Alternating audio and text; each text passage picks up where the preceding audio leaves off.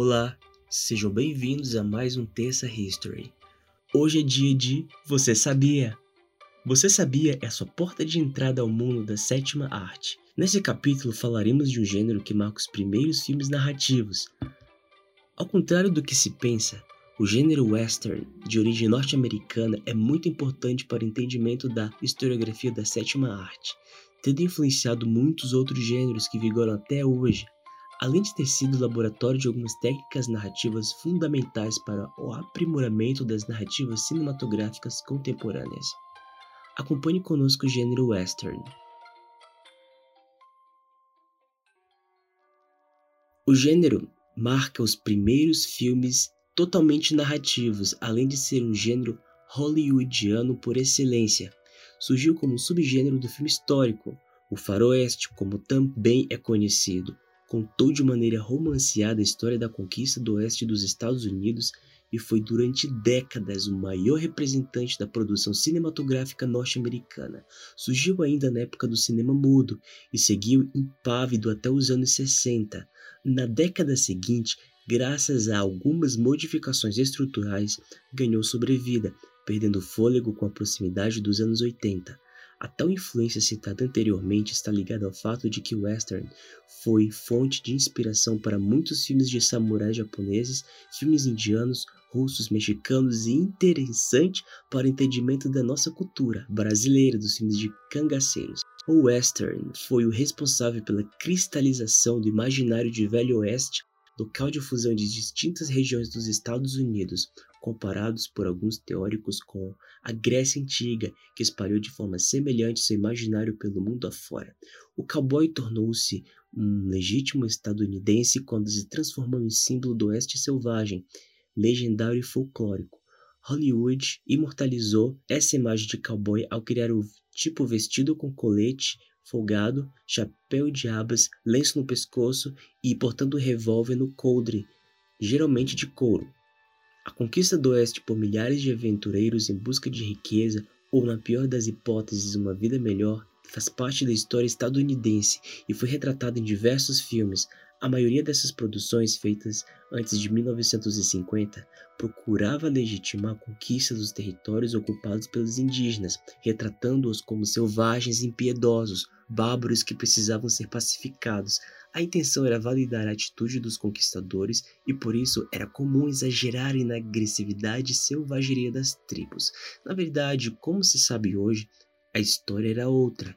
Com raras exceções, os índios fugiam do combate e suas técnicas de guerra eram rudimentares diante do poderio dos invasores, sem contar que as doenças levadas pelos brancos eram por si só uma arma bem eficaz.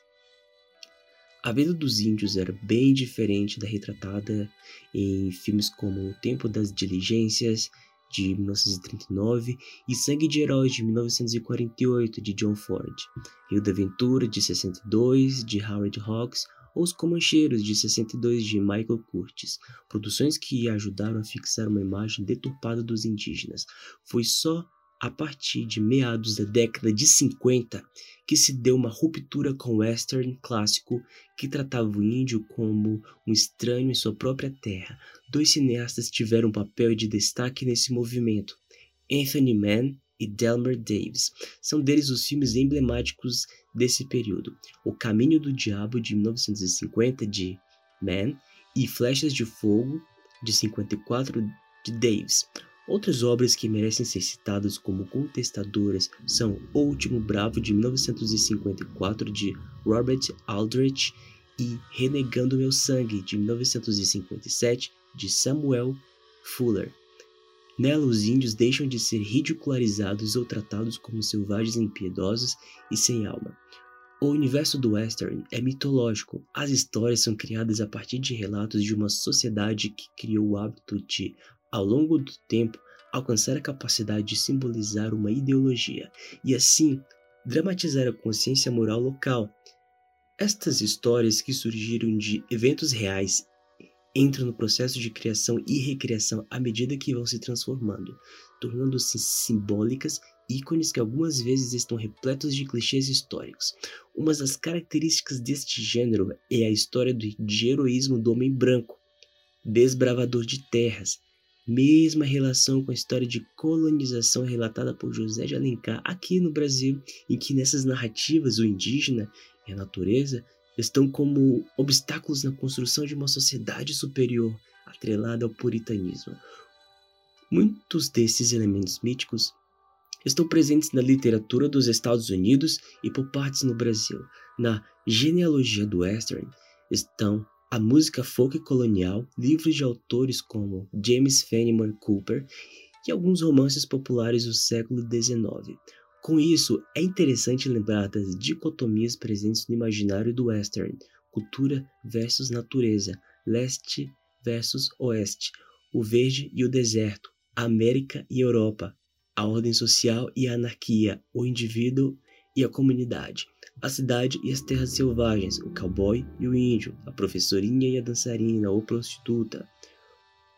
O momento histórico que o gênero se refere boa parte do tempo são os da Guerra Civil Americana e se estendeu até o início do século XX.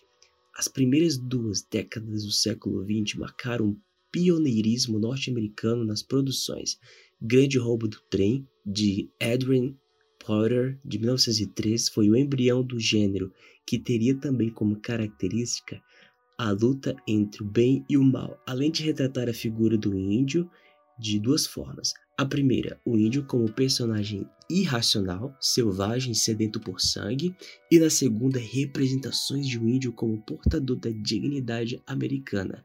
Uma outra característica de alguns filmes era o sentimentalismo que manifestava-se de diversas maneiras, entre elas a recuperação do vilão pelo amor da heroína ou a admiração de uma criança, temática que vai permear diversos outros gêneros cinematográficos e literários. No Amor de Seu Cabop e Seu Cavalo, também uma temática que transformou-se em outros gêneros, como apegos, por exemplo, ao cachorro, e no dedicado Herói e sua devoção pela irmã pura e ingênua. Foi nesse gênero que surgiu a imagem da mulher redentora hollywoodiana, capaz de redimir o herói de toda sua violência e colocá-lo na ordem da paz e do amor. Essa mulher do gênero western é uma das pilastras basilares para as grandes divas dos filmes clássicos hollywoodianos, denominadas de mulheres poderosas de poder e lugar certo na sociedade. A reforma do herói é então uma das principais características. Como o surgimento de novas tecnologias, o gênero western ganhou novos formatos, adaptou-se à nova realidade cultural de um mundo pós-Primeira Guerra Mundial Boa parte dos faroestes dessa época passou longe da realidade histórica. O público de então estava pouco interessado se o que via na tela era verdade ou não. Essa atitude ajudou a moldar o lendário Velho Oeste, sempre maniqueísta, tendo como tema central o conflito entre lei e desordem, honestidade e corrupção, honra e falta de escrúpulos. Surgiram em cidades violentas os saluns, lugares de desavenças, os acertos de contas pessoais e os duelos nos quais se disputava quem era o mais rápido. Um retrato distante do verdadeiro Oeste, onde os pistoleiros não costumavam perder seu tempo em disputas, preferindo matar seus desafetos em emboscadas ou pelas costas mesmo. Onde as prostitutas, longe de serem bonitas e bem asseadas, com as estrelas de cinema, eram em geral prostitutas desdentadas e doentes, nas telas, claro, prevaleceu o romântico oeste de filmes como Paixão dos Fortes de 1946 de John Ford, uma das muitas produções feitas sobre o lendário xerife White Earp, e o famoso duelo do curral Ok, Matar ou Morrer de Fred Zinnerman, Onde Começa o Inferno de 1959 de Howard Hawks, e sucessos como Sete Homens e um Destino de 1960 de John Sturges. Devemos citar aqui John Ford. A figura de John Ford e o filme No Tempo das Diligências são duas fortes fontes imagéticas do gênero western, que começou a cair no acaso quando seu código de honra e as suas regras mostraram-se defasadas da realidade do mundo que mudava seu formato com passos cada vez mais ligeiros. O gênero entrou em fase de saturação após a Segunda Guerra Mundial, por motivos citados anteriormente, Muitos diretores ainda continuavam insistindo nestas narrativas, visando agradar provavelmente apenas aos fãs do formato. Outros eventos históricos posteriores, como a Guerra do Vietnã, A Guerra da Coreia, a invenção da pílula anticoncepcional e outros fatores desatualizaram o gênero, que foi posteriormente revisitado em produções que buscaram homenageá-lo, não pretendendo recriá-lo. Já no início dos anos 60, surgiu na Itália uma nova faceta do gênero, o western spaghetti. Diferente dos faroestes americanos, as produções italianas exploravam mais a violência. O sangue jorrava das feridas, os cowboys elegantes davam lugar a homens sujos e com a barba por fazer. Mas não se engane, a verossimilhança para por aí. Em matéria de enredo, os spaghetti westerns costumavam beirar o cômico. Eram comuns sequências na qual um pistoleiro sozinho liquidava seis oponentes de uma vez, ou então arrancavam-lhe as armas das mãos com tiros certeiros e improváveis. A primeira produção do gênero foi O Dólar Furado de 1962 de Giorgio Ferroni. No filme, um ex-prisioneiro de guerra, Giuliano Gemma, é salvo de um tiro fatal por uma moeda de dólar recuperado parte em busca de vingança, mas foi com Sergio Leone considerado o pai do spaghetti que o subgênero ganhou renome internacional. Leone dirigiu uma trilogia hoje considerada clássica, Por um Punhado de Dólares, de 1964, Por uns Dólares a Mais, de 1965 e Três Homens em Conflito, de 1966, todos protagonizados por Clint Eastwood, ilustre desconhecido na época, a inventividade do diretor aliada à marcante trilha sonora de Ennio Morricone fizeram dos filmes grandes sucessos que superaram todos os recordes de bilheterias dos faroestes feitos até então. Eastwood, cuja carreira não decolava nos Estados Unidos, se alçou à posição de astro internacional. Em 1968, já famoso, Leone dirigiu o que hoje é considerado um dos grandes westerns de todos os tempos, era uma vez no Oeste, estrelado por Henry Fonda e Charles Bronson, dois atores com quem o cineasta sempre quis trabalhar. O filme conta em seu final com a cena de duelo tida como a mais bem dirigida da história do cinema.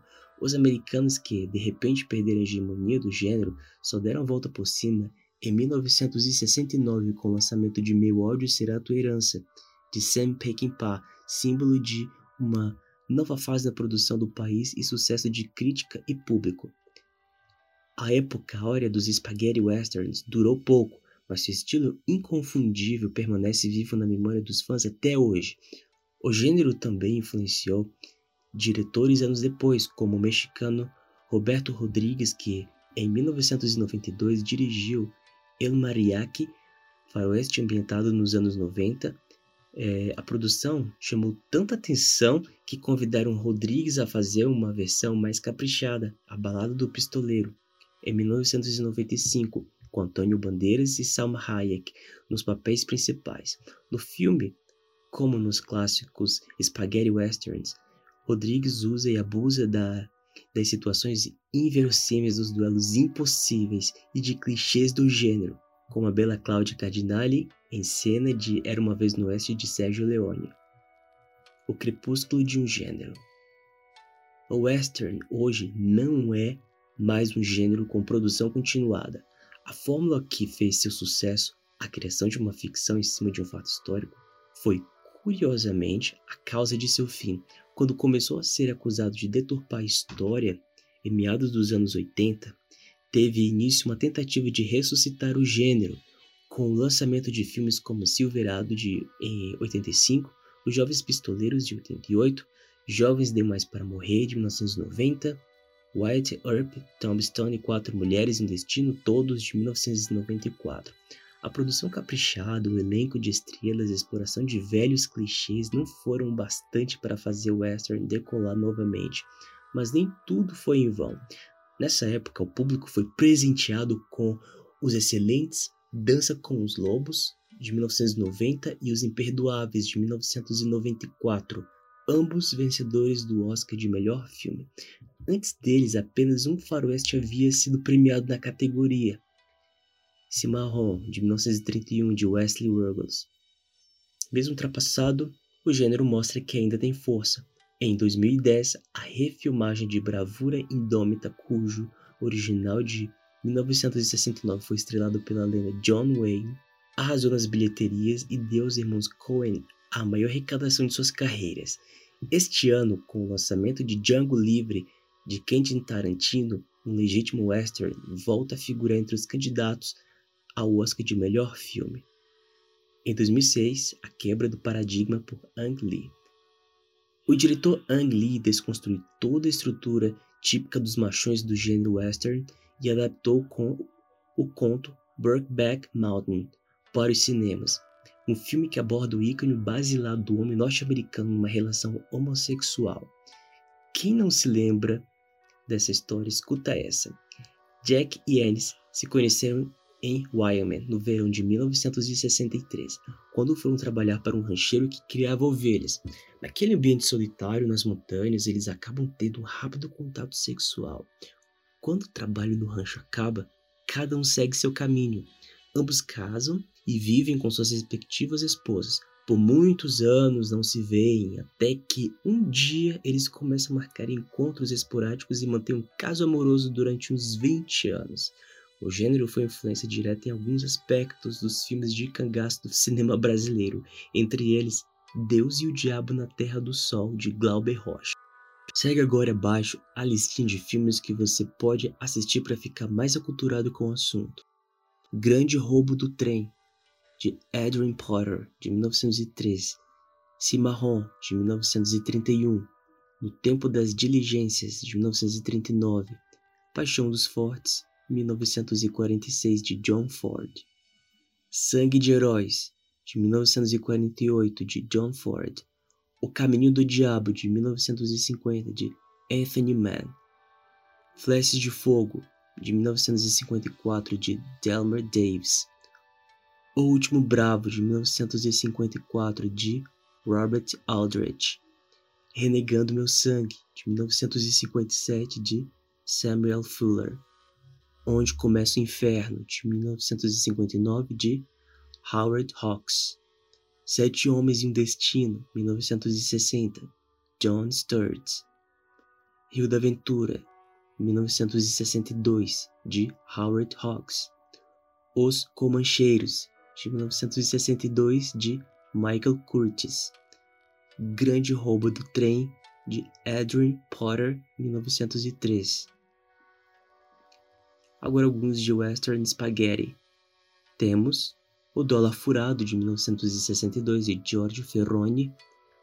Por um Punhado de Dólares, 1964, de Sérgio Leone. Por uns dólares a mais, de 1965, também de Sérgio Leone e o terceiro dele da trilogia, Três Homens em Conflito, de 1966, Sérgio Leone também. Meu ódio será a tua herança, 1969, de Sam Peckinpah. A Balada do Pistoleiro, de 1995, do diretor Roberto Rodrigues. Os Jovens Pistoleiros, de 1988. Jovens Demais para Morrer, 1990. Quatro Mulheres e um Destino, todos de 1994, Brokeback Mountain, 2006, do diretor Ang Lee, Django Livre, de 2010, do diretor Quentin Tarantino.